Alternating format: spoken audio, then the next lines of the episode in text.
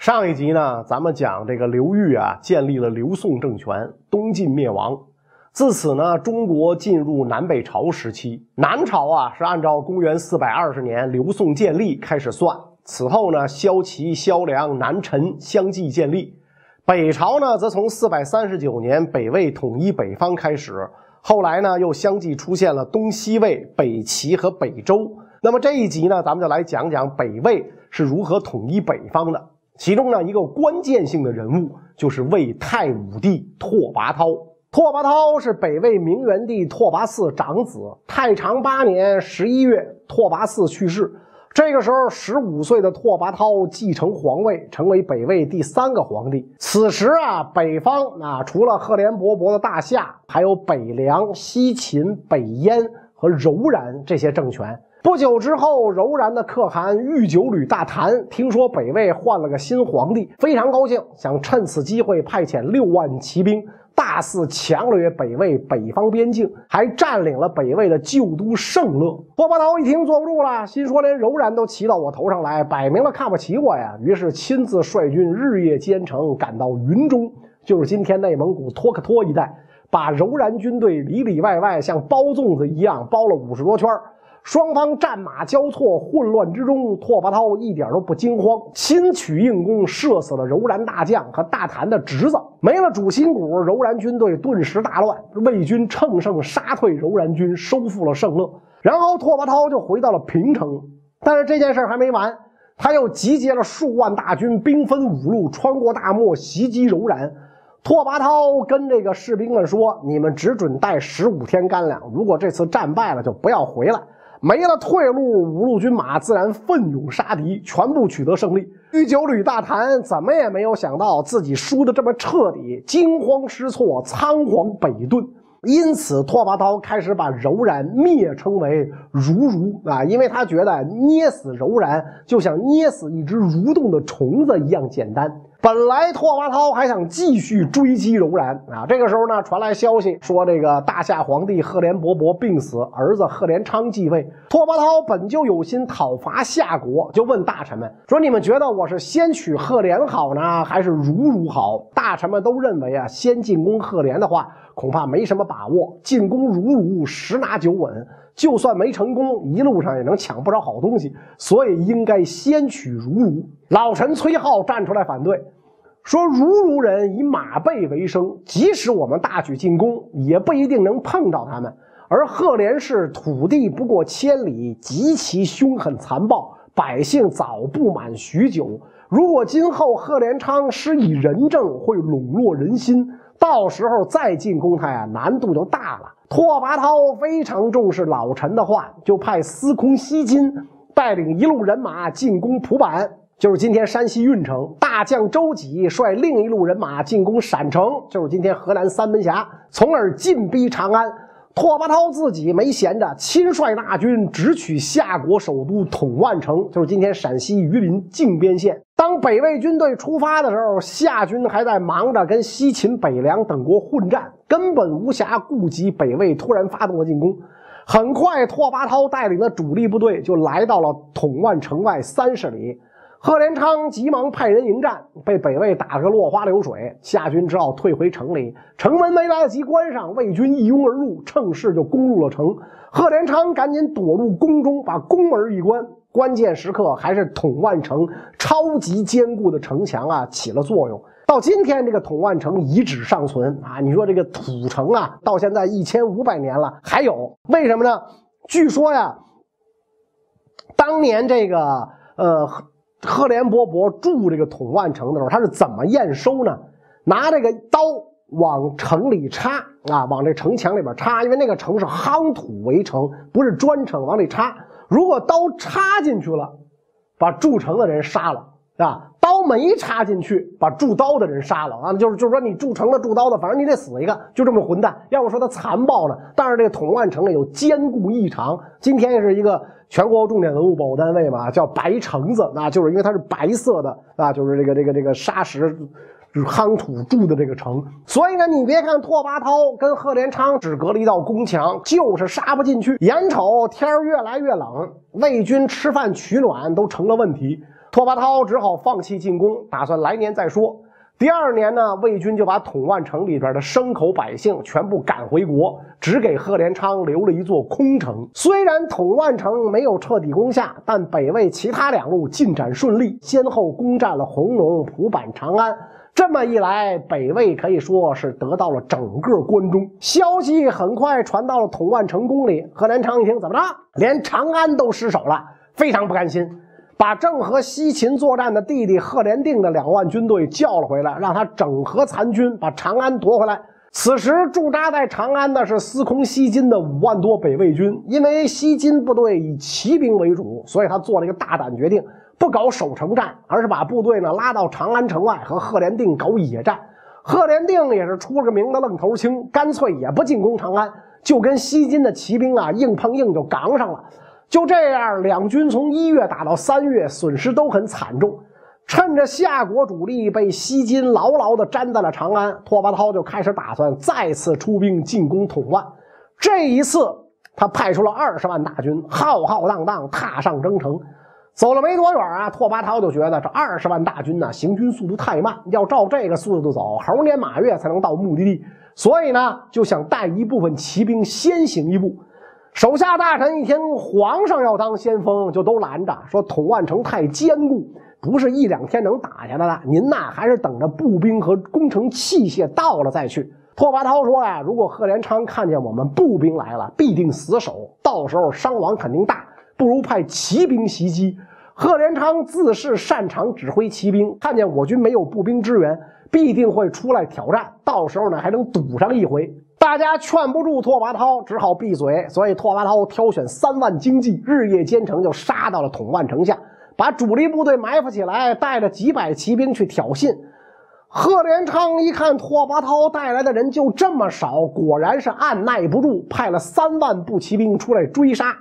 拓跋焘的手下没想到会引出来这么多人啊，心里没底儿啊，急忙往军营里跑。夏军呢就在后边追。等到拓跋焘到了大营，准备战斗的时候，突然狂风大作，黄沙飞舞，直接朝北魏军吹了过来，刮的士兵睁不开眼，大家就慌了。有人就跟拓跋焘建议，夏军的步骑连阵过于强大，我军又处下风，不占天时地利。请陛下快些收兵吧！拓跋焘那边说的有些犹豫。这个时候，定海神针崔浩又站出来说：“我军千里出战，就为今天。这个时候，就算跑也来不及了。敌人此时贪功冒进，没有后备，我军分兵从后面袭击，老天又怎么只会帮他们呢？”哎，拓跋焘这一下心里有点底了，命令部队分兵绕过去袭击夏军背后。风啊是越刮越大，两军呢就在狂风中作战。一个不小心，拓跋焘战马受了惊，把他摔了下来，眼看就要被夏军活捉。危急时刻，拓跋焘从地上一个鲤鱼打挺就蹦了起来，拍拍屁股又翻身上马，连杀了几名夏兵。夏军被这股气势吓倒，四散奔逃。拓跋焘整合队伍，乘胜追击，杀死敌人一万多，一直追到了统万城下。站在城楼上观战的贺连昌万没有想到北魏军会反败为胜，只好带着随从逃走了。号称永不陷落的统万城啊，就这么稀里糊涂的就陷落了。统万城被攻克的同时，和贺连定在长安对峙的西金那边的战况也有所进展。拓跋焘此前派去增援的五千卫兵起了作用，贺连定只好放弃进攻，投奔贺连昌。长安解除危机之后，拓跋焘命令西金回平城听候新的任务。但是呢，西金觉得打得不过瘾，请求继续增援，一鼓作气灭掉胡夏。拓跋焘心说：“你这要公然抗旨啊！”但是考虑到怎么说，西金也是为了国家着想，就拨给了他一万军队、三千匹战马去追击。另外呢，派御史大夫当监军，其实就是想看看西金是不是要造反。于是，西金和贺连昌在安定对峙。由于安定和平城之间路途遥远，后勤供应啊根本就供应不上。日子一久，魏军城里粮食供应跟不上，只能杀马充饥。骑兵呢，直接改行当步兵了。马杀的差不多了，咋办呢？就只能抢附近老百姓的东西，勉强维持。魏军是这样，夏军情况也差不多。你们不是抢老百姓东西吗？我们半路截胡就行。于是贺连昌呢，就经常命令士兵截击魏军的抢劫队伍。最后，贺连昌越抢越大胆，干脆省掉这中间这步，直接跑到安定城下，把老百姓东西抢过来。有一天，夏军又耀武扬威的来到安定城下挑衅，城上观看的北魏士兵个个怒不可遏，就挑出可能仅有的二百名骑兵出来应战。双方刚排好阵势，突然又是暴风骤起，刮起漫天尘土。趁着视线不好，北魏骑兵认准贺连昌一拥而上就要抓他。贺连昌见势不妙，掉头就跑，一不留神摔下马来，落入了魏军之手，就被押送到了平城。由于贺连昌相貌英俊，身材健美，拓跋焘不仅没杀他，反而对他呢比较有好感，封他做自己的随从，经常呢跟他一起出去打猎，甚至两个人结伴进入深山探险。大臣们呢对此就颇有异议，跟拓跋焘说啊，你要小心贺连昌。拓跋焘说了，天命属我，害怕什么？贺连昌在拓跋焘身边做着随从，那么他弟弟干嘛呢？事实上啊，贺连定听说哥哥被俘，转身就带着数万残部退到平凉，就是今天的甘肃华亭，在那儿称帝。他这一称帝啊，不要紧，北魏大将西金躁动了。当初皇帝贺连昌不是自己亲自抓的，是被手下几个兵抓的，心里一直不太舒服，觉得没立成大功。听说贺连定又称帝，说什么不能放过这次机会，就命令部下把辎重都丢在安定，让太仆秋堆看守。然后呢，部队只带三天粮食，杀向平凉。从安定到平凉。有两条路可走，一条沿河而去，另一条呢要翻越当年蒲登被杀的地方，也就是马毛山。西金呢选择了山路，但是呢消息走漏，不久之后呢传到贺连定的耳朵里。更完蛋的是，贺连定知道西金部队只带了三天的粮食，又缺水，所以贺连定分兵截断西金的前后路，断了西金的水道。魏军没水喝，六七千人干渴而死。莽撞的西金最后也被贺连定活捉。西金被捉，留在安定看守辎重的邱堆坐不住了，赶紧丢下这些累赘，逃到了长安。贺连定得知本来看守安定的邱堆竟然逃到了长安，料他也不是个有本事的人，就追到了长安。果不其然，邱堆不能抵抗，放弃长安，再次逃跑。这么一来，长安几经周折，再次落入大夏之手。拓跋焘勃然大怒，差点背过气去。明明一手好牌，因为邱堆的逃跑，打得稀碎。眼看胡夏皇帝贺连定要东山再起，拓跋焘的心脏都疼。更糟糕的是，柔然听说北魏跟大夏连年交兵，又开始想不开了，有心一雪当年被逐之耻，又开始各种欠招进犯北魏。拓跋焘本来心里就窝火，一看如如又要蠕动，撸起袖子就要亲征柔然，遭到大臣张渊的坚决反对。张渊小时候曾经上书苻坚阻止南征，苻坚不听，结果果然战败。张渊从此一举成名，被称为神童。后来呢，虽做过一段夏国的大臣，不过呢，被拓跋焘俘虏，当了北魏的大臣。张渊对拓跋焘说：“如如国远在漠北，是荒无人烟的地方，这种领土就算是得到了，也无法耕种。这里的人民归顺了，也不好控制，何必要劳动军队去征伐呢？”崔浩一听这话不乐意了，反驳。如如本来就是我们的臣民，如今背叛，我们要去征讨，没有什么不妥的。别人都说你张渊是神童，明白世间兴亡的道理。那么当年你在胡夏统万城当官的时候，怎么没有预料到统万城将会是我魏国地盘呢？崔浩这一番话说的张渊哑口无言。可是拓跋焘仍有一些担心，就问崔浩说：“如今刘宋整天宣扬北伐，如果主力远征如汝，一时间回不来，怎么面对刘宋的挑战呢？”崔浩回答说：“如果我们这回不能击败如如，就无法对付南人。前几天南人听说我国占领统万城，都已丧胆，所以便大声鼓噪要进攻我国。实际上没什么可怕的，而且敌人是步兵，我军是骑兵，他们北上的时候，我们也能南下。对他们来说，长途行军是件苦差事；对我们来说，却未必。”当年就连刘裕这样的英雄派爱子名将坐镇关中，都挡不住赫连勃勃的骑兵，更何况现在刘宋的皇帝是刘裕的儿子刘义隆，陛下英武过人，兵强马壮，男人敢发兵前来，就像是派羊羔和虎狼搏斗，有什么可怕的？崔浩这一番话彻底坚定了拓跋焘北伐柔然的信心，于是亲率轻骑出平城，在东西五千里、南北三千里的大漠突袭柔然部落。柔然人正在放牧，万没想北魏兵突然出现，只好四处逃跑。漫山遍野都是丢弃的牛羊和逃亡的人群。魏军四处追杀，不论是牲畜百姓都不放过。从此啊，柔然被彻底打怕，势力大减，基本上不敢再挑衅北魏。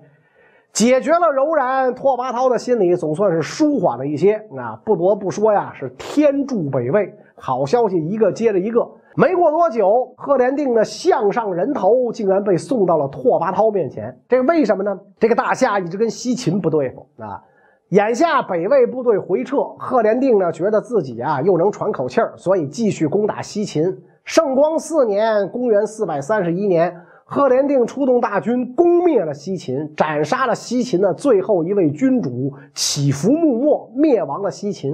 赫连定觉得这感觉好极了，就要一鼓作气渡过黄河去突袭北凉。打不过关张，我还打不过刘备吗？结果没想到偷鸡不成蚀把米，半路上遭到了突遇魂可汗的袭击，最后呢兵败被俘。因为这个突遇魂是北魏的属国，所以为了表表心意，赫连定的人头啊，自然而然就被送到了拓跋焘眼前。自此，大夏灭亡，历时只有二十四年。拓跋焘美的呀，鼻涕泡都快冒出来了。但是，距离统一北方还有不少硬仗要打。下一步就是要解决最东面的北燕和最西面的北凉。那么，北燕和北凉是怎么解决的呢？关于这个内容，咱们下一集再说。